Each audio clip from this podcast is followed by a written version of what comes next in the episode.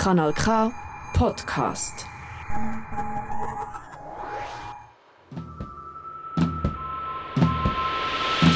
Hörkombinat Politik. Es kombinieren Dominik Dussek und Elvira Isenring. Heute Gold und Staub Teil 1. Das Lamm hat ein Bergbaudorf in Chile besucht. Seit Jahrtausenden gibt es einen Mythos rund um das flunkernde Material Gold.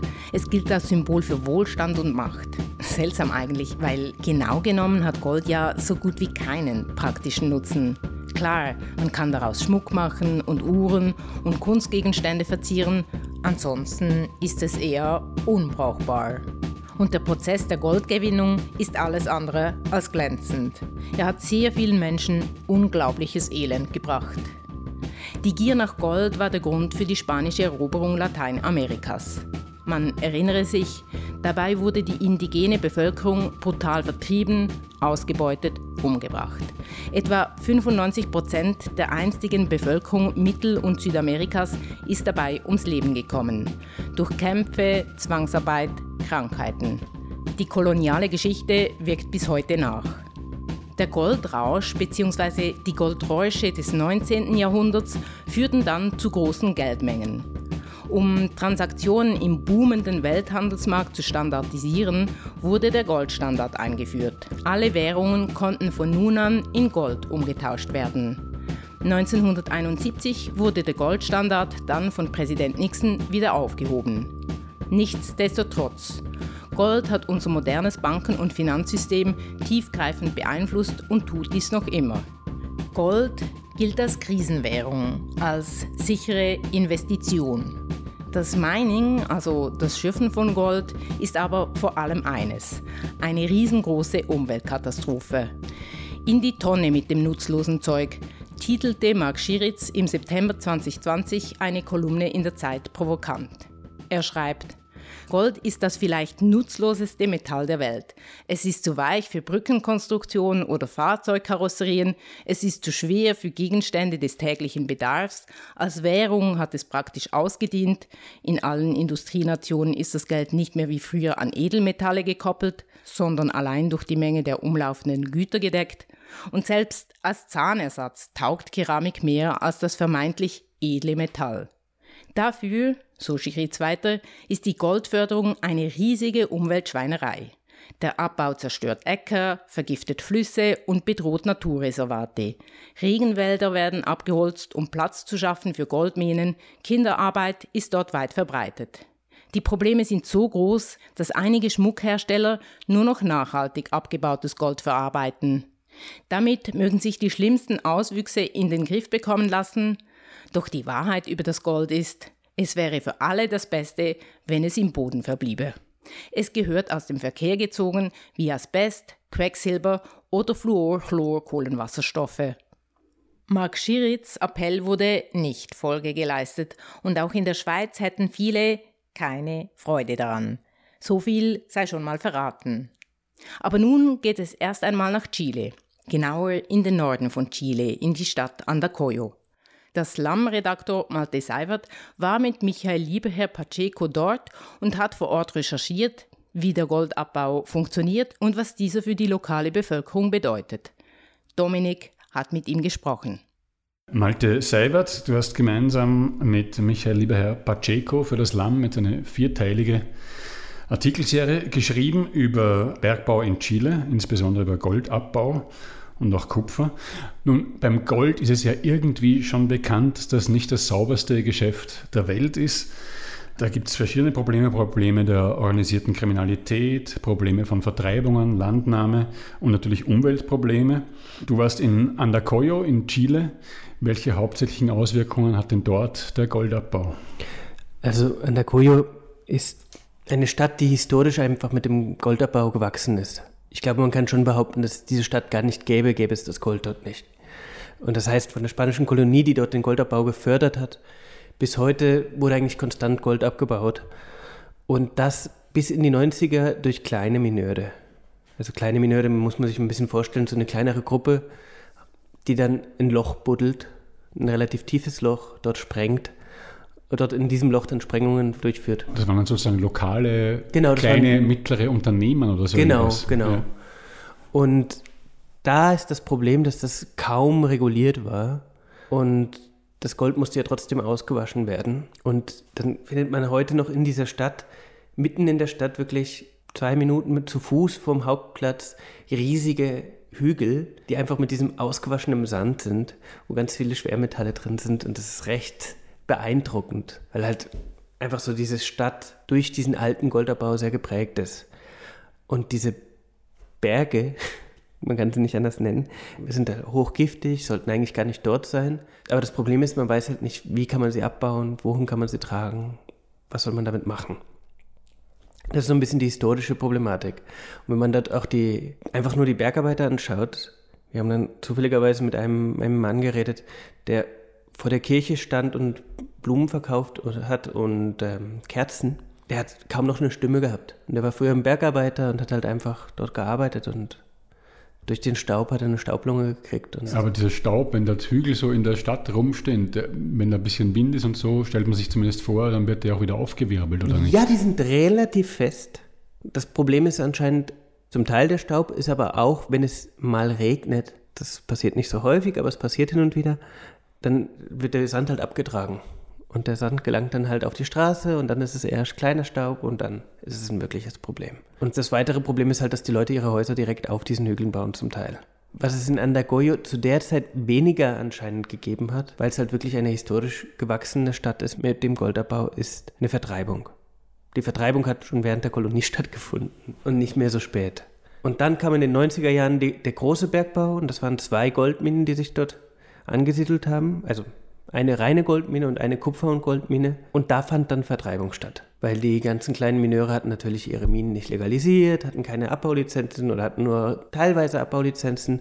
Und die wurden dann eigentlich vertrieben, um diese großen Betriebe dort anzusiedeln. Und war es ein politisches Ziel, diese großen Betriebe zu das holen? War, war das erklärte Ziel eigentlich der, der Regierungen nach der Diktatur, ausländisches Geld anzuwerben. Und man muss sagen, gleichzeitig hat es auch zu Verbesserungen für manche geführt. Also zum Beispiel unser Hauptprotagonist, der Hector Vicencio, hat vorerst in den kleinen Minen gearbeitet und ist dann zu den großen Minen gewechselt und er sagt zum Beispiel, die Arbeitsbedingungen waren unheimlich viel besser. Zum ersten Mal haben sie nicht irgendwie auf gut Glück gesucht und man wusste nicht, wie viel sie am Ende der Woche, am Ende des Monats verdient haben. Äh, sie hatten endlich Schutzausrüstung. Das große Problem dahinter ist eigentlich, dass diese Minen extrem viel Macht hatten und dass sie weniger Leute brauchen. Das heißt, sie haben die ganzen Mineure vertrieben und dann nur noch die jüngeren Leute eingestellt. Wenn du sagst, sie haben erstmal Schutzkleidung gehabt, das klingt ja nach Unternehmen, die sich der Umweltproblematik zumindest äh, bewusst sind oder wie sie da entsteht. So die, die ganzen Abbaubedingungen für die Umwelt, haben sich die auch verbessert durch die großen Firmen? Zum Teil. Ein Problem, das es dadurch nicht mehr gab, das waren diese giftigen Hügel mitten in der Stadt, weil die, die Bergbauunternehmen haben dann eigentlich große Staudämme am Rand der Stadt gebaut, was konkret eine Verbesserung ist innerhalb dieser, dieser extremen Prekarität. Und Tech, also das Unternehmen, das wir genauer angeschaut haben, hat anscheinend am Anfang auch einen dieser giftigen Hügel in der Stadt abgetragen, als erstes Versprechen. Allerdings hat dieser große Abbau eigentlich natürlich nochmal eine weitere Problematik und das ist halt einfach diese, die, die, die schiere Größe von dem Abbau zuerst. Also man, man sieht da rein und es ist wirklich so ein, riesiges Loch, wo Häuser herumfahren, also diese Lastwagen, die ja so groß sind wie Häuser. Ein Ehering produziert 20 Tonnen Giftmüll, titelte der Spiegel einst ein Interview mit einem Minenexperten über den gefährlichen Goldabbau. Das muss man sich erst einmal vorstellen. Zur Gewinnung von Rohgold für einen einzigen Ring müssen 20 Tonnen Gestein und Erde abgetragen und entsorgt werden. Entsprechend groß muss natürlich auch das in der Abbauarbeit verwendete Gerät sein. Entsprechend groß sind die Probleme. Und da es sich um einen offenen Abbau handelte, kam für die Bevölkerung gleich am Anfang ein Problem, das ist die Staubentwicklung. Also nochmals extrem trockene Region. Nur ein Auto, das über eine, Steinpi über eine, über eine Sandpiste fährt, entwickelt Staub. Ein Haus, das über eine Sandpiste fährt, also diese riesigen Lastwagen, entwickelt mehr Staub. Und dann wird halt auch der Sand abgetragen und wird dann auch wieder entladen, geladen. Es finden Sprengungen statt. und so weiter. Und all das hat extrem viel Staub entwickelt. Und das war eine Problematik, die die Bevölkerung sofort bemerkt hat. Also sozusagen, es gibt ganz viele andere Problematiken, aber das haben sie bemerkt, weil es halt einfach so, so extrem ist, wenn dann plötzlich die ganze Stadt im Staub ist. Und das andere Problem, was sie relativ schnell bemerkt haben, hängt mit der Form, wie, das, mit, wie die Metalle aus dem Gestein gelöst werden. Dabei wird das Gestein gemahlen und mit Schwefelsäure besprenkelt. Und die Schwefelsäure reagiert dann mit dem Metall und weil das ja flüssig ist, fließt es ab und wird dann nochmal zusammengefangen. Und dadurch erhält man dann dieses Metall in flüssiger Form. Und da haben sie am Anfang anscheinend einfach das Ganze mit Sprenkelanlagen besprenkelt. Also zumindest aus den Erzählungen heraus, aus also dem mit Schwefelsäure. Ja, die Schwefelsäure dann über, ja. also haben sie einen Hügel gemacht und dann mit Sprenkelanlagen haben sie es besprenkelt. Und dadurch hat die Bevölkerung zuerst einen Schwefelgeruch in der Nähe gespürt und dann kam einmal dieser Vorfall Ende der 90er Jahre, dass es viel geregnet hat, das Becken ist vollgelaufen und plötzlich war halt ganz viel Wasser in der Mine mit Schwefelsäure. Und die Mine hatte nichts Besseres im Sinn, als zu sagen, okay, tun wir es verdunsten und haben dann so Sprühanlagen aufgestellt, um eine Wolkenbildung zu fördern und dass sich dadurch eigentlich das, das Wasser verdunstet. Dadurch haben sie eigentlich dann, dann giftige Wolken produziert, die dann auch die Häuser verätzt haben, die wenige landwirtschaftliche Produktion, die es gab, mit Mitleid bezogen, gezogen haben. Also die, die Bäume sind abgestorben zum Teil. Und das sind so die, diese Problematiken, dass es einfach so ein, dieser riesige Konzern ist, der natürlich mit, dem, mit allen Chemikalien arbeitet und einfach in so einer Masse arbeitet, dass schon sehr bald eigentlich die Probleme kommen. Und vielleicht noch der letzte Punkt. Die haben ja dann ihren großen, einen großen See gemacht, wo sie eigentlich jetzt das ganze, die ganzen Restmaterialien lagern. Das ist das angebliche sterile Material, also das Gestein, wo die Schwefelsäure drüber gelaufen ist und wo dann kein Metall mehr drin ist. Das wird dort abgelagert, aber eben auch alle möglichen anderen Reste. Und das sind riesige Staudämme. Und dieser Staudamm wurde anscheinend über die letzte lokale Quelle gebaut. Also sozusagen das letzte grüne Örtchen innerhalb dieser doch sehr kargen Landschaft zerstört. Jetzt eben, das sind Sachen, die die Bevölkerung dort merkt. Die Quelle ist weg, der Staub kommt, es riecht schlecht. Und es gibt ja durchaus äh, etliche Bewohnerinnen, die sich dazu wehrsetzen, auch zum Teil Menschen, die arbeiten äh, für Tech.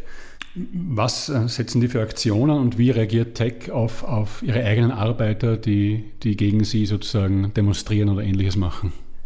Spannenderweise ist Tech, also ist dann Nakoyo eigentlich ein Ort, in der relativ wenig Widerstand stattfindet. Es gibt andere Orte, die, in denen sehr viel mehr Widerstand gegen Bergbau stattfindet. Ich würde behaupten, das liegt an diesen anderen Orten auch daran, dass sich häufig Bergbauunternehmen auch an Orten niederlassen, in der eine andere Art der Wirtschaft stattfindet. Landwirtschaft, ähm, meistens Landwirtschaft. Und wenn dann da das Bergbauunternehmen kommt und die Qualität des Wassers bedroht, etc., etc., dann gibt es sehr viel mehr Widerstand, weil dann ist es wirklich ein äußerer Aktor, der kommt und Sachen kaputt macht. In, in Andagoyo ist es nicht der Fall. Also da, da, hat es sehr wenig Landwirtschaft, es hat gewisse Landwirtschaft. Und dadurch, dass es schon immer Bergerbau gab, waren die Leute wie dran gewöhnt. Nun war aber zum Beispiel, zum Beispiel dieser eine Fall dieser Staubentwicklung, in der die Arbeiter dann bemerkt haben, hey, da hat es ein Problem, das tun wir verursachen. Wir wissen auch, wie man das anders machen könnte, aber das Unternehmen will es nicht. Also konkret, wenn, wenn eine Explosion stattfindet, wenn eine Explosion produziert wird, damit man weiter abbauen kann, dann müsste man eigentlich darauf warten, dass die Windverhältnisse so sind, dass der Staub nicht in die Stadt geweht wird. Darauf haben sie nicht gewartet, sondern haben einfach gesprengt. Das war dann der Moment, in dem verschiedene Arbeiter in den 2000er Jahren gesagt haben, so hey, wir, wir, wir wollen das ändern, sind eben zum Unternehmen gegangen und haben in ihrer Erzählung gebeten, hey, kann man das nicht anders machen? Und nachdem sie sich dann auch anderwertig probiert haben, mit der Bevölkerung zu organisieren, wurden sie eigentlich alle entlassen. Und das, das Problem ist halt, dass sie nicht nur entlassen wurden, sondern auch auf eine schwarze Liste gesetzt wurden. Also, also die innerhalb der Branche. Die innerhalb der Branche existiert, wo eigentlich vor allem Umweltaktivistinnen und Gewerkschaftler reingesetzt werden. Und das heißt, Menschen, die ihr Leben lang im Bergbau gearbeitet haben, haben dann keinen Job mehr im Bergbau gefunden. Wenn ein Teil der Bevölkerung protestiert, dann findet dies über zwei Wege eigentlich statt. Andacoyo hat eine Einfahrtsstraße, eine Passstraße, die nach oben führt und die wird dann blockiert. Es gibt noch Geschichten aus Zeiten, als die großen Bergbauunternehmen sich gerade installiert haben und der Konflikt mit den Minenarbeitern stattfand, dass dort dann die Minenarbeiter, also die kleinen Mineure, den Weg blockiert haben und als die Bereitschaftspolizei anrückte, haben sie, haben sie Sprengsätze eigentlich in Richtung Bereitschaftspolizei geworfen und die ist wieder abgezogen. Es ist, das findet dann schon auch mit sehr viel, ja, zumindest einer gewissen Gewaltandrohung statt. Mhm. Also es ist einerseits diese Blockade des Weges und das andere sind die rechtlichen Wege, die vor allem einmal fokussiert wurden. Das war Ende der 90er Jahre im Zusammenhang mit diesem sauren Regen, dass eine Umweltorganisation probiert hat, das rechtlich zu verfolgen. Und ähm, ja, es hat nicht so viel gebracht. Also es hat nicht so viel gebracht, weil, weil die Gesetze in Chile das gar nicht zulassen oder weil die Richter auf Seiten der, der Firmen gestanden sind? Oder warum hat es nichts gebracht? Einerseits die Gesetze in dem Zusammenhang nicht, nicht da waren, nicht, nichts gebracht haben, weil die Umsetzung der Gesetze nicht funktioniert hat. Und also die haben damals ein Freihandelsabkommen mit Kanada genutzt, das auch schon sein Schiedsgericht hatte, um da weiter vorzugehen. Und in diesem Fall war das Problem, dass die letzten Schiedsrichter die Umweltminister beider Länder waren. Und die haben dann. Immerhin die Umweltminister, könnte man ja sagen. Genau. Aber ja, und die haben dann einfach in der Erzählung der Umweltschutzorganisation haben sie dann die Akten einfach nicht geöffnet und vorbei war es. Mhm. Die Möglichkeiten, also über Gesetze zu gehen, scheinen also beschränkt zu sein.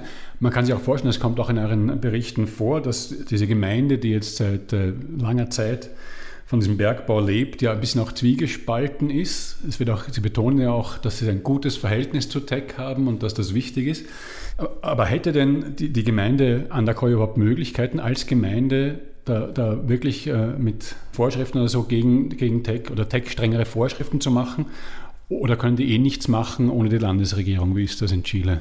Kurz noch eine Anekdote da auch zu dem, wir haben dann eben dieses Interview gemacht und anstatt den Bürgermeister zu bekommen vor, vor das Mikrofon, haben wir die Rechtsanwältin des Umweltdepartements gekriegt und sie saß da so in diesem Saal und hat zuerst gesagt, ja, wir haben gute Beziehungen, das funktioniert alles prima, Tech hat uns auch eine, eine von diesen Abraumhalten entfernt und dann haben wir sie nach und nach auf die Probleme angesprochen und dann meinte sie irgendwann dann, ja, also, hm, wenn ich jetzt auf persönlicher Ebene spreche, dann haben wir da immer wieder Probleme. Also ich wohne direkt neben der Mine und da hören wir sie die ganze Zeit, dann merken wir die ganze Zeit den Staub, viele Leute können nicht schlafen, werden dadurch depressiv. Das zeigt eigentlich schon auf, dass es, oder mir gab es eher das Gefühl, dass die Gemeinde versucht, eine gute Beziehung zu haben, weil sie sowieso schon so machtlos ist, dass sie nur das Gefühl hat, durch gute Beziehungen können sie noch irgendetwas lösen. Weil die Gemeinden haben in Chile keine Kontrollfunktion. Das heißt, sie können nur Beschwerden sammeln, weiterdelegieren oder irgendjemanden dazu anhalten, irgendetwas zu machen. Also irgendeine andere Behörde, also eine nationale Behörde dazu anweisen, bitten, doch bitte zu kontrollieren. Das heißt, die, die Gemeinde ist ziemlich machtlos und kann nur sozusagen durch die, den Versuch der guten Beziehungen irgendetwas lösen. Ja, etwas, was Tech sicher auch gerne ähm, zugute hält, ist, dass sie so Spenden leisten oder Sozialprojekte unterstützen, wahrscheinlich auch dort auf lokaler Ebene. Was bringt denn das? Oder hast du den Eindruck, das ist, äh, um sich sozusagen von Verpflichtungen, die Abbaubedingungen betreffen, ein bisschen frei zu kaufen oder ist das zu reißerisch formuliert? Also, laut den Erzählungen der Leute hat Tech damit begonnen, wirklich viel Geld für die, für die Gemeinde auszugeben. Also man spricht da fast von einer Million Dollar im Jahr, was ja nicht so wenig ist zumindest nach den Protesten von 2006. Das waren die letzten größeren Protesten gegen die Mine. Und da haben sie dann einen neuen Manager in dem Bereich der, der Beziehungen mit, mit der Bevölkerung eingesetzt, der von einem anderen Bergbauunternehmen kam, wo sie recht erfolgreich eigentlich Proteste durch bessere Beziehungen mit der Bevölkerung gelöst haben. Und bessere Beziehungen in diesem Zusammenhang bedeutet halt, wir finanzieren euch Sachen. Das perfide in diesem Zusammenhang war, dass diese Töpfe Jahr für Jahr vergeben werden und eine lange Zeit wurden sie durch Abstimmung vergeben. Das heißt, die Bevölkerung durfte abstimmen, an wen denn das Geld gehen sollte. Das heißt, sie war Teil dieser Verteilung von den tollen Geldern. Und dadurch wurde zum Beispiel ein neues Feuerwehr, neue Feuerwehrwache wurde gebaut, äh, das Krankenhaus wurde zum Teil ein bisschen erweitert, die Nachbarschaftsvereine haben neue Säle gekriegt und so weiter und so weiter. Wo man eigentlich sagen kann, ja, ist doch schön ich glaube halt, das Problem ist, dass sich viele dadurch auch ein bisschen haben kaufen lassen, weil sie gesehen haben, oh, da kommt etwas. Als sie dort waren, wurde zum Beispiel ein neues Zentralgebäude der Nachbarschaftsvereinigungen gebaut. Die, diese Nachbarschaftsvereinigungen haben normalerweise eigentlich relativ kleine Säle. Ja, das ist ein Saal mit, einem, mit einer Toilette fertig. Ab und zu einer mhm. Küche. Und das war dort wirklich ein großes Haus, äh, massiv gebaut und so weiter, wo man dann schon merkt, da, da steckt sehr viel Geld drin. Und das Problem noch einmal da, dahin ist, glaube ich, halt einfach, dass es keine gesetzliche Regelung gibt, dass die Unternehmen Geld abgeben müssten. Also, weil halt die Steuern in den Hauptsitz innerhalb des Landes fließen. Äh, und das ist in Santiago, in den reichen Vierteln von Santiago, bleibt eigentlich kaum Steuergeld übrig. Das heißt, die Überlegung, dass durch Steuergelder, die ja nicht nur eine Wohltat sind, sondern eine gesetzliche Pflicht, diese Gelder in der Gemeinde bleiben würden, existiert gar nicht. Und das ist ein Problem, das sich in allen möglichen Bereichen in Chile immer wieder wiederholt. Mhm, äh, Tech zeigt auch gerne Umweltzertifikate vor, die sie haben. Und wenn man jetzt hört, was da für Probleme schon allein durch die enorme Vergrößerung von diesen Bergbautätigkeiten existieren und wenn man auch bei euch liest, wie Zahlen für manche Krankheiten viel höher sind als im Landesdurchschnitt und so weiter, dann äh, kann man sich ja gar nicht vorstellen, wie die zu irgendwelchen Umweltzertifikaten gekommen sind. Äh, was sind das für Papiere? Das Problem an diesen Umweltzertifikaten ist ja relativ häufig, dass sie Fragebögen an die Unternehmen schicken und die Unternehmen tun sie dann beantworten. Also, und das ist nicht nur in der, im Bergbau so, das findet in der Landwirtschaft statt und so weiter. Und ich kann sagen, das findet auch in der äh, Schweizer Radiobranche statt. So, es wird, geht nicht ums Radio, das rauskommt, sondern es geht um die Fragen, die beantwortet werden. Ja. Und das ist, ist auch selbst bei, bei Bergbau, der jetzt vielleicht doch problematisch als für die Umwelt als mhm. Radioproduktion. Hm, vielleicht. Genau. Ist das auch so, oder was? Ich weiß es in diesen konkreten Fällen nicht, aber ich kann es mir nicht anders vorstellen. Also zum Beispiel, wenn wir jetzt von einem positiven Impact auf die Umwelt sprechen, wie es das Unternehmen behauptet, dann gibt es in Chile eine, eine rechtliche Verpflichtung, dass wenn man gewisse Grünflächen zerstört, zum Beispiel für Bergbau, dann muss man Bäume im Gegenzug pflanzen. Und das wird halt dann gemacht. Und ich kann mir vorstellen, dass das als positiver Impact dann gesehen wird. Es ist jetzt eine Geschichte von einem anderen Unternehmen, von der größten Müllhalde von Santiago, die macht das auch. Und die haben halt auch Bäume gepflanzt und dann kam halt irgendwann der Zuständige auf die geniale Idee, das Wasser aus der Müllhalde, also dieses giftige Wasser, das dort kommt, zum Bewässern zu nutzen und die Bäume sind abgestorben.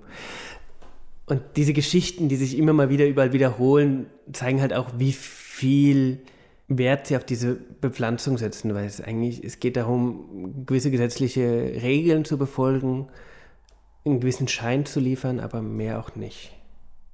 Jetzt, wenn man äh, so die, die Politiker, vor allem die, die äh, Anwältin der Umwelt, des, des Umweltdepartements, ja, reden hört, dann haben wir schon den Eindruck, es ist anders, als das vielleicht noch vor Jahrzehnten der Fall war. Ähm, nicht so, dass ganz klar Stellung bezogen wird, ja, das ist hier man muss sozusagen alles in Kauf nehmen für eine gesunde Wirtschaft zum Beispiel, sondern es geht auch so um Verständnis, es wird auf die Bevölkerung gehört, es wird viel geredet, viel debattiert. Aber richtig passieren, konkret für die Leute in Andacoyo, tut von politischer Seite her jetzt wenig, hat man den Eindruck. Ist das ein Eindruck, den du teilst? Also zuerst, ich glaube, es geht vielmehr um dieses Verhandeln, sozusagen, bis wohin darf Abbau gehen und bis wohin nicht.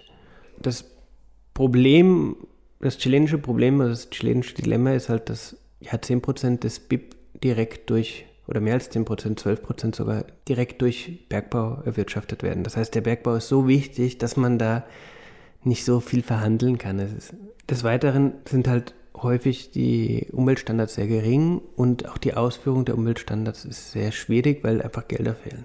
Und dadurch kommt der Schein, dass eigentlich wenig passiert. Und ich glaube halt, wenn was passiert, dann passiert das immer mal wieder auch nur auf Druck der Bevölkerung. Also sozusagen, dass Behörden von alleine aktiv werden, findet fast nicht statt. Und das ist, glaube ich, ein Problem. Also dass Behörden sozusagen ihre Kontrollfunktion nur auf Druck ausüben, ist ein grundsätzliches Problem, wo ich behaupten würde, dass da halt ja eigentlich die, die, die Rolle des Staates nicht richtig erfüllt wird. Es gibt ja jetzt die neue linksreformistische Regierung unter Gabriel Boric und ähm, die Umweltministerin ist eine Wissenschaftlerin, die sich unheimlich viel zum Thema beschäftigt, die auch die Teil der chilenischen Delegation zur COP mehrmals war, schon zur COP 26, die jetzt in England stattgefunden hat, vor kurzem zum Beispiel. COP ist der Klimagipfel. Genau. Und sie hat sich extrem wenig zum Bergbau geäußert. Und die Äußerungen, die wir gefunden haben, weil wir haben sie für ein Interview angefragt, keins bekommen, ist auch ein bisschen verständlich, kleines Medium aus der Schweiz, das irgendwas machen will. Aber so die, die Äußerungen, die wir gefunden haben, gehen halt immer in die Richtung, ja, wir müssen schon ein bisschen mehr kontrollieren, wir müssen uns da mehr mit den Themen verständigen, es muss mehr ausgehandelt werden, aber konkrete Aussagen finden eigentlich kaum statt. Nichts Konkretes soweit, um das Umweltproblem wenigstens ein bisschen in den Griff zu bekommen. Doch könnte vielleicht die neue Verfassung etwas bewirken? In den letzten Monaten wurde ja in Chile ein neuer Verfassungsentwurf ausgearbeitet. Sollten die Chilenen und Chileninnen am 4. September dem neuen Verfassungsentwurf zustimmen, dann hätte das Land mit einem Schlag wohl die progressivste Verfassung der Welt. Chile Writes a Woke Constitution. Are Chileans ready for it? titelte die Washington Post. Der Verfassungsentwurf ist geprägt von einem starken Bewusstsein für soziale Ungerechtigkeit und Umweltschutz. Er bezeichnet den chilenischen Staat fortan als plurinational mit vielen verschiedenen Völkern, aufgebaut auf autonomen Gemeinden, Regionen und indigenen Gemeinschaften. Die neue Verfassung sieht vor, dass alle staatlichen Institutionen mit ebenso vielen Frauen wie Männern besetzt sein sollen. Neben der Gleichstellung der Geschlechter sind auch Rechte der indigenen Bevölkerung und garantierter Zugang zu Bildung und einer würdigen Behausung verankert. Und auch die Natur bekommt Verfassungsrang. Umweltschutz und die Bekämpfung der Klimakrise sind Aspekte, die den gesamten Text und seine Artikel beeinflussen. Das klingt ja erstmal so, als könnte das einiges in Bewegung bringen. Mehr dazu aber das nächste Mal. Weil das Gespräch mit Malte Seiwert so lang geworden ist, haben wir uns entschlossen, einen Zweiteiler zu machen. In der nächsten Folge geht es dann um die Chancen, die AktivistInnen in der neuen Verfassung sehen. Und um die Schweiz und ihre, sagen wir mal, ökonomisch opportunistischen Aktivitäten.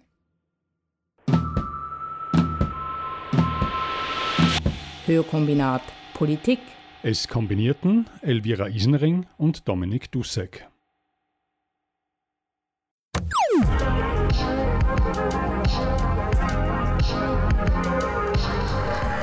Kanal K. Kanal K.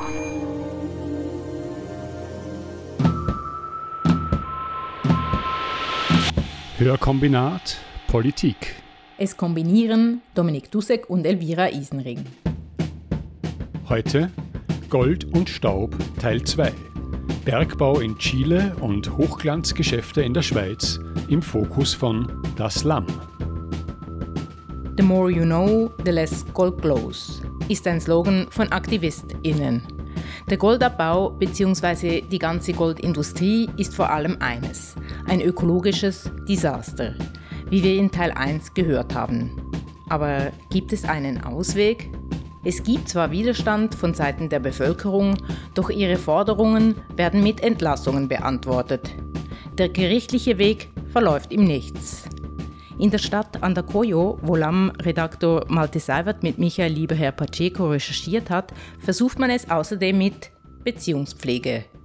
Aber trotz den guten Beziehungen zum kanadischen Bergbauunternehmen Tech und trotz der vielen Umweltzertifikate des Unternehmens bleibt die Situation unerträglich. Auch die Äußerungen der Umweltministerin Carolina Schmidt unter der Regierung des Linkspolitikers Boric bleiben vage.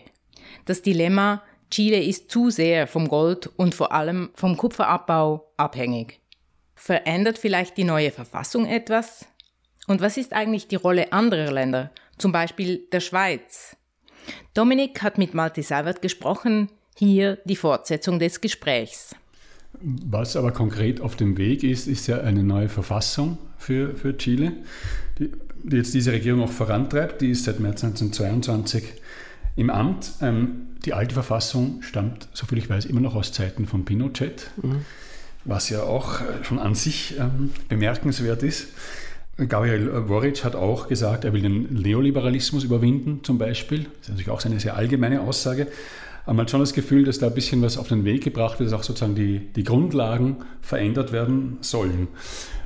Wenn ich dich jetzt äh, so höre, habe ich das Gefühl, du glaubst nicht, dass das jetzt für, für die Leute in Andakoyo rasend viel ändern wird, oder es, doch?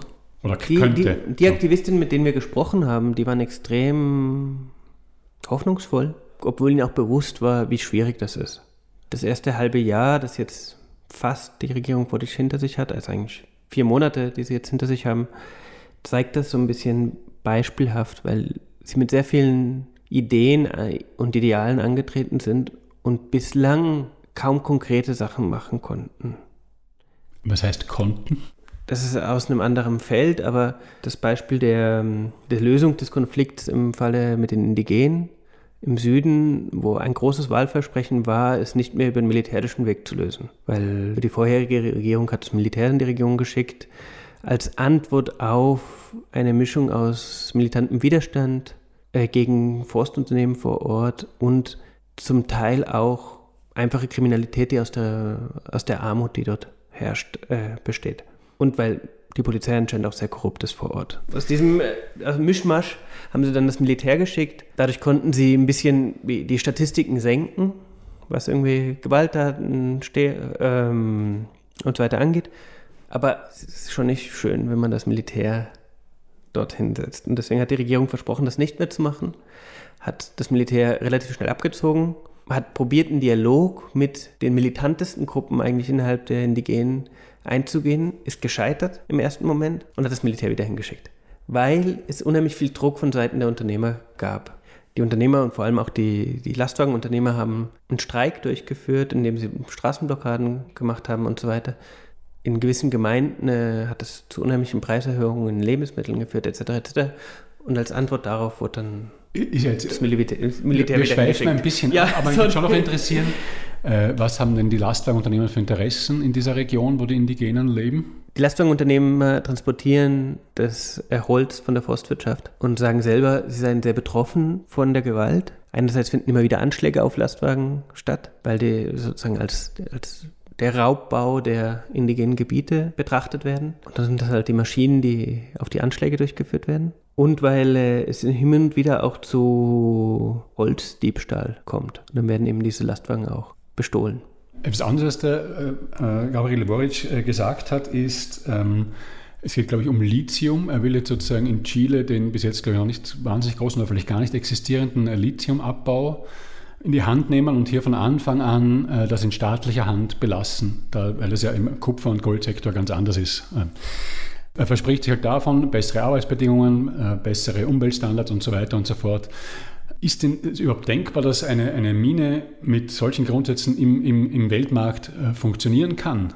Der Lithiumabbau findet ja jetzt schon statt. Es gibt zwei Unternehmen, die dort tätig sind. Das eine Unternehmen ist ein ehemals staatliches Unternehmen, äh, Sogemic heißt das. Und dieses staatliche Unternehmen wurde während der Militärdiktatur privatisiert und wurde an einen, einen Familienangehörigen, also den, ja, den, einen Familienangehörigen von äh, Pinochet eigentlich verschenkt. Und schon jetzt gibt es dort extreme Umweltprobleme, weil einfach auch zum Lithiumabbau braucht es Wasser. Es hat dort extrem wenig Wasser. Es gibt dort diese Salzseen, die ja abgebaut werden müssen, auch zum Teil für den Lithiumabbau. Und diese Salzseen haben ein extrem instabiles ökologisches System. Und äh, das bedeutet, wenn es weniger Wasser gibt oder wenn das Wasser einen geringeren oder höheren Salzanteil hat, dann kann das schon zu sehr starken Problemen führen. Und schon heute gibt es dort die Probleme. Und alle wissen, dass mehr abgebaut werden wird in Zukunft. Und jetzt ist die Frage, wie, wie, wie kann man das in Zukunft machen? Und, weil, es äh, auch mehr Handys geben wird noch in Zukunft wahrscheinlich. Genau, also, also das ganze, die ganze Thematik halt. Und äh,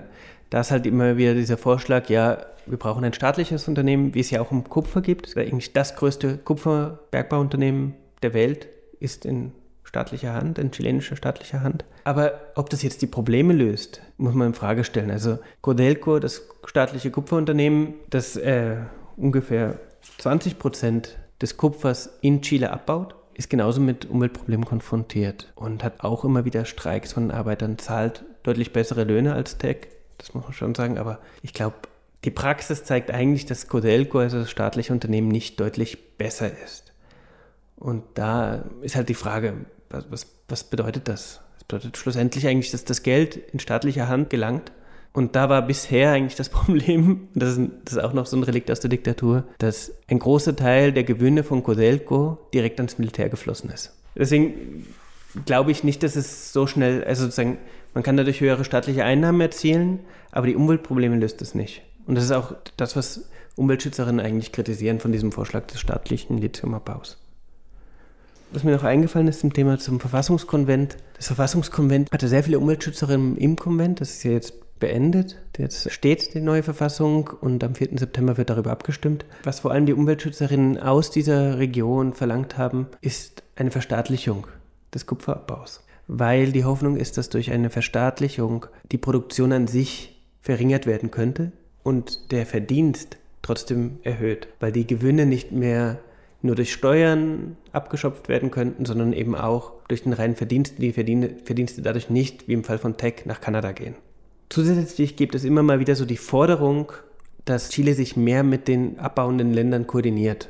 Im Fall von Kupfer, aber das könnte man auch im Fall von Lithium sagen. Und Lithium ist ja besonders einfach, eine Koordination eigentlich herzustellen, weil die größten Lithiumvorkommen sind in Bolivien, Argentinien, Chile.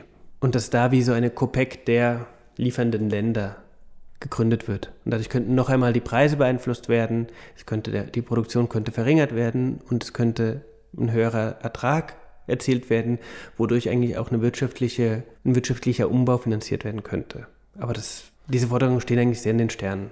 Vor allem, wenn man die Geschichte auch betrachtet, äh, wenn in Chile das Wort Verstaatlichung fällt, das, dann kommen äh, turbulente Zeiten. Also, äh, oder das Wort hat ja sowieso einen, einen Geruch, der bei ganz vielen, wo die, die Ohren schon mal zugehen.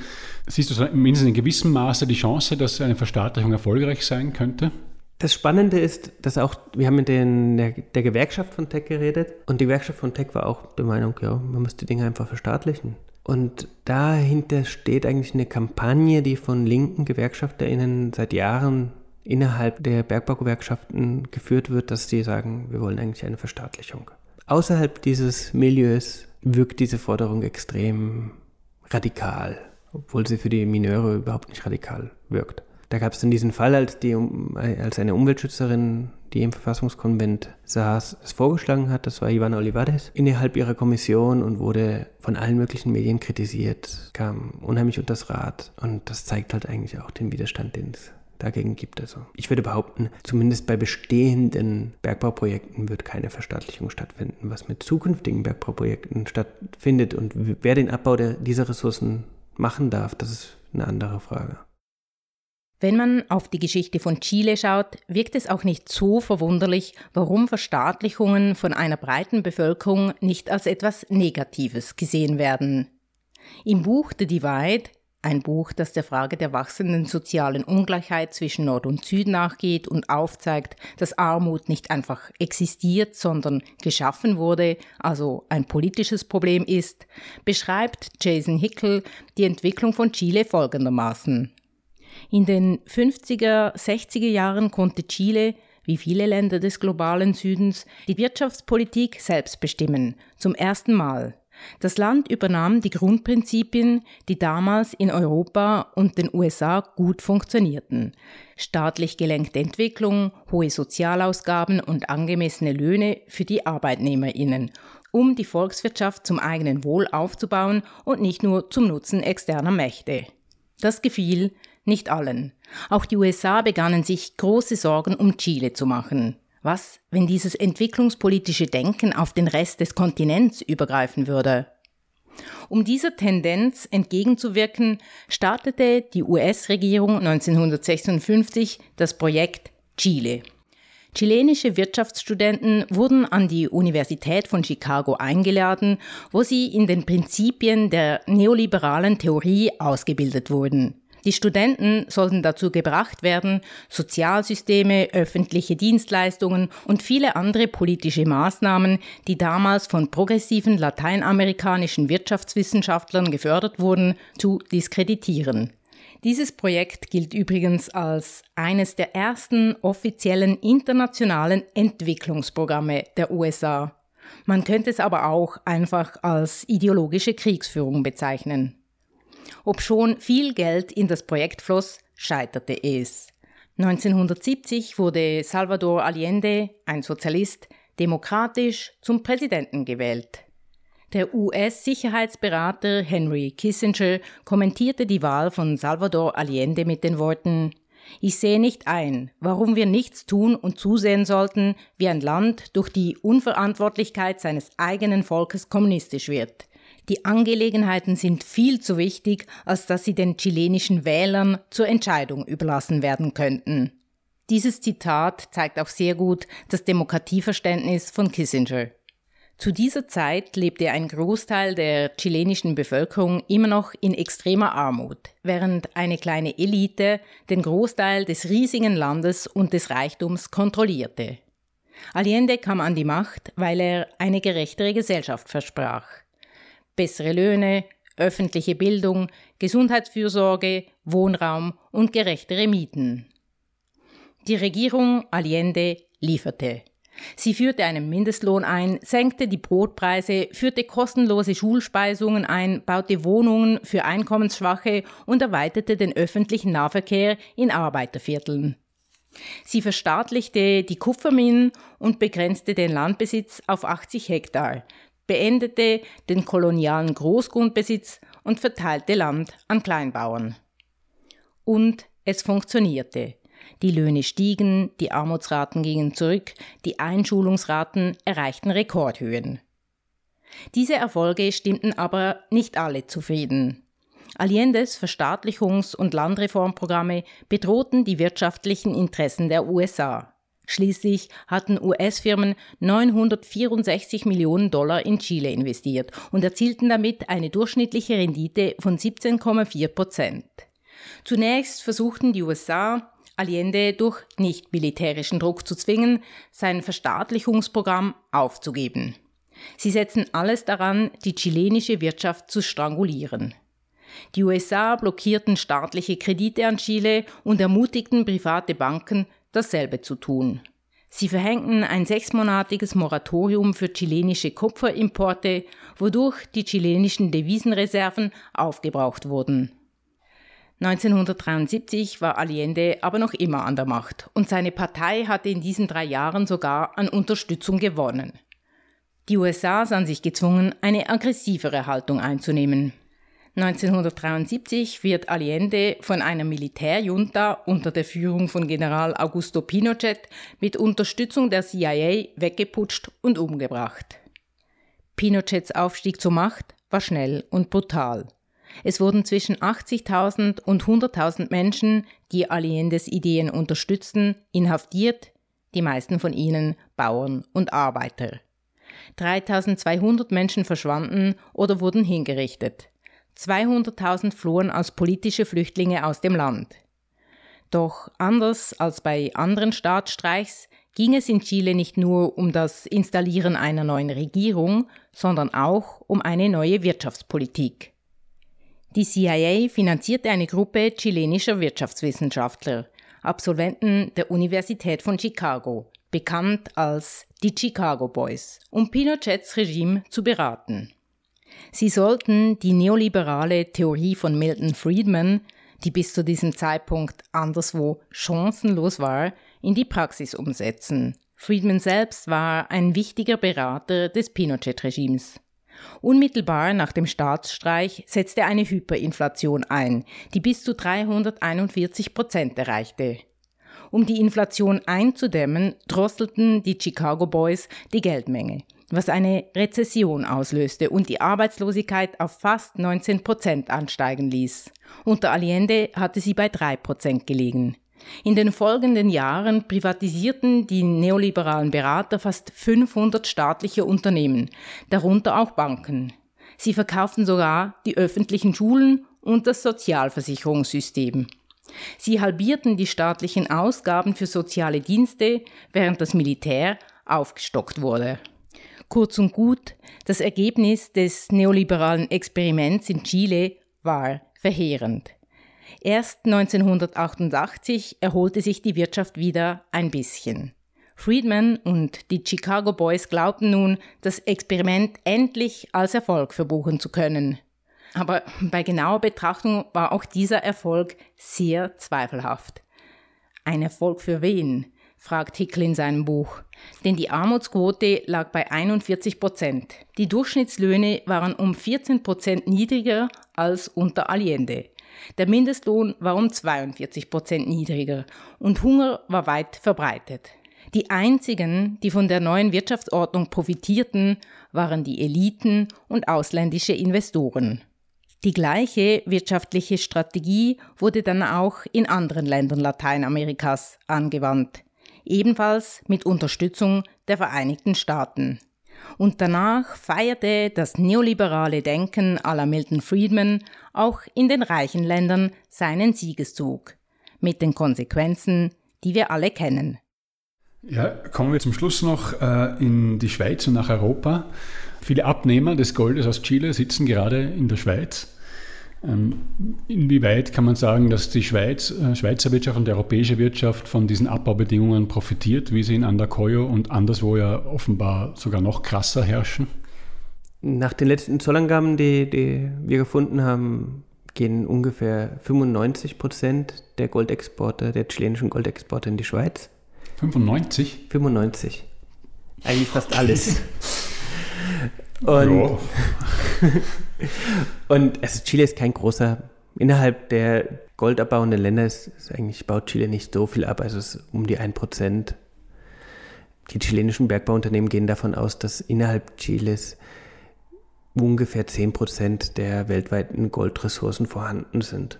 Chile ist lang kein so großer Goldproduzent wie zum Beispiel Südafrika mal war oder ist. Aber eben, es gehen 95 Prozent in die Schweiz und das zeugt halt schon von daher, ja, da hat es eine sehr innige Beziehung. Die, die Schlussfolgerung daraus kann man sehr, sehr schnell sehen, dass es halt dass die Schweiz als so wichtiger Handelspartner eigentlich auch Bedingungen verlangen kann. Darüber hinaus wird der Goldabbau auch im Fall von Chile durch die hiesigen Händler finanziert. Im Fall von Tech haben wir herausgefunden, dass 2010 der Goldhändler RGLD Gold AG, das ist ein Subunternehmen von einem US-amerikanischen Goldhändler, das in, der in Luzern sitzt, einen Kaufvertrag abgeschlossen hat für eine bisschen mehr als eine halbe Milliarde Dollar damals für alles zukünftige Gold. Und diese halbe Milliarde hat dazu gedient, dass Tech die Mine ausweiten konnte. Und da nochmal kurz den Seitensprung.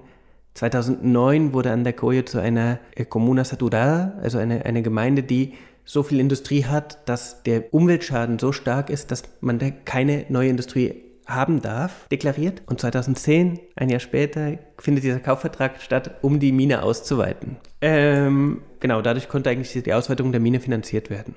Aber wenn es 95 Prozent und äh, Riesenvorschüsse, die aus der Schweiz nach Chile fließen, dann könnte man ja denken, die haben auch Einfluss drauf. Äh, also die können auch sagen, hey, aber wenn ihr weiter unter diesen Bedingungen das abbaut, dann ist dann hier mal Schluss. Ist da Interesse daran? Hast du das bemerkt äh, bei, bei der Firma in Luzern oder anderswo, ähm, sich also, da für bessere Standards einzusetzen? Also die Royal Gold, die halt äh, hinter der RGLD Gold AG steckt, die bewirbt auch offen die Partner, mit denen sie arbeiten. Ne? Und im Fall von Tech wird halt auch beworben, dass es ein besonders umweltfreundlicher Partner ist. Und das zeigt für mich halt auf, eigentlich die ganze Problematik hinter dem Goldhandel auf. Jetzt gibt es da Leute, die sehr viel länger schon zu dem Thema geforscht haben und schon sehr viel länger zu dem Thema arbeiten. Wir haben auch den Christoph Wiedmer von der Gesellschaft für bedrohte Völker interviewt, die ja seit langem eigentlich die Kampagne für mehr Menschenrechtsstandards im Goldhandel fahren. Und ähm, er hat mir gegenüber halt auch dargestellt, dass als Reaktion auf die Kampagnen, aber auch über Zeitungsartikel und so weiter, die Unternehmen schon probieren, da ein grüneres Image oder ein, ein besseres Image zu haben. Konkret findet aber wenig statt, weil, weil halt sozusagen, es ist das ganze Problem eigentlich in den Lieferketten, weil man kann eigentlich nicht den Versprechen der Unternehmen wertschätzen, solange die keine Transparenz haben. Und sobald sie transparent sind, haben die Unternehmen die Befürchtung, dass sie noch mehr Skandale haben könnten, dass Geschäftsgeheimnisse öffentlich werden könnten und so weiter. Und das wollen sie natürlich nicht. Und da, da, da, findet ein Interessenkonflikt statt, der nicht so leicht lösbar ist. Und nochmal zurück zu Nagoya. In dem Fall ist es halt das Problem, dass wenn die Mine schon als besonders umweltfreundlich dargestellt wird, dann ist das ja eigentlich eher die Zukunft für umweltfreundlichen Goldabbau, weil es kaum zu Vertreibungen kommt, weil nicht der Urwald oder so dafür gerodet wird, weil weniger Giftstoffe in die Umwelt kommen und so weiter und so weiter. Und ich glaube, da liegt halt auch eines der Probleme dass halt dieser Bergbau schon an sich extrem schädlich ist. Der Bergbau ist sehr schädlich, Umweltzertifikate hin oder her. Und trotzdem scheint er, zumindest ökonomisch gesehen, unverzichtbar zu sein. Ziemlich offensichtlich ist aber, die Goldindustrie muss umgekrempelt werden. Die OECD nimmt dabei eine wichtige Rolle ein. Sie hat eine Übersicht über die jeweiligen Risiken in der Lieferkette erarbeitet, um die Komplexität herunterzubrechen. Im Mittelpunkt stehen dabei die Raffinerien.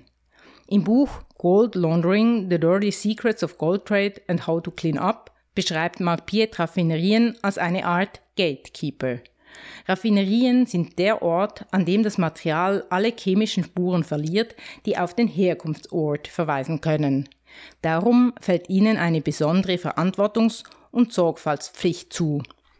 Edelmetallraffinerien gibt es sehr viele auf der Welt. Innerhalb der Spitzengruppe der weltweiten Edelmetallraffinerien ragen jedoch einige Namen aufgrund ihrer Größe und ihres weltweiten Bekanntheitsgrads heraus. Das sind laut Piet insgesamt sieben. Vier dieser Raffinerien sind in der Schweiz angesiedelt. Die Schweiz ist eine riesige Golddrehscheibe. Zwei Drittel des weltweiten Goldes wird hierzulande verarbeitet. Deshalb kommt der Schweiz eine wichtige und verantwortungsvolle Rolle in dieser Geldwertschöpfungskette zu. Hierzulande profitiert man aber lieber, solange man kann. Auf EU-Ebene scheint sich nämlich gerade etwas zu bewegen. Die EU-Kommission hat im Februar dieses Jahres einen Entwurf für ein EU-weites Konzernverantwortungsgesetz vorgestellt. Dieses verpflichtet dazu, Menschenrechte und Umwelt zu respektieren und enthält bei Verstößen Haftungsregeln und Sanktionen. Etwa so hätte das auch in der Schweiz umgesetzt werden können wäre am 29. November 2020 die Konzernverantwortungsinitiative angenommen worden. Das Komitee der Konzernverantwortungsinitiative, bestehend aus etwa 100 Menschenrechts- und Umweltorganisationen sowie Hilfswerken, fragt sich heute, ist die Schweiz bald das einzige Land in Europa ohne Konzernverantwortung?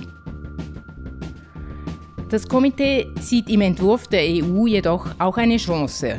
Denn Bundesrat und Konzernlobby bekämpften die Konzernverantwortungsinitiative damals hauptsächlich mit dem Argument, dass die Regeln international abgestimmt sein müssen und Schweizer Unternehmen nicht stärker reglementiert werden sollen als anderswo.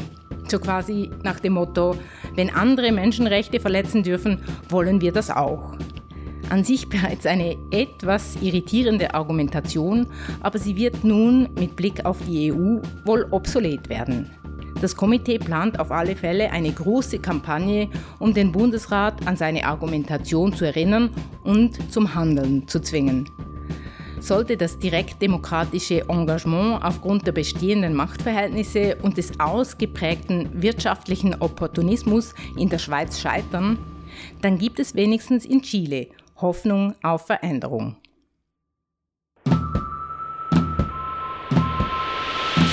Hörkombinat Politik.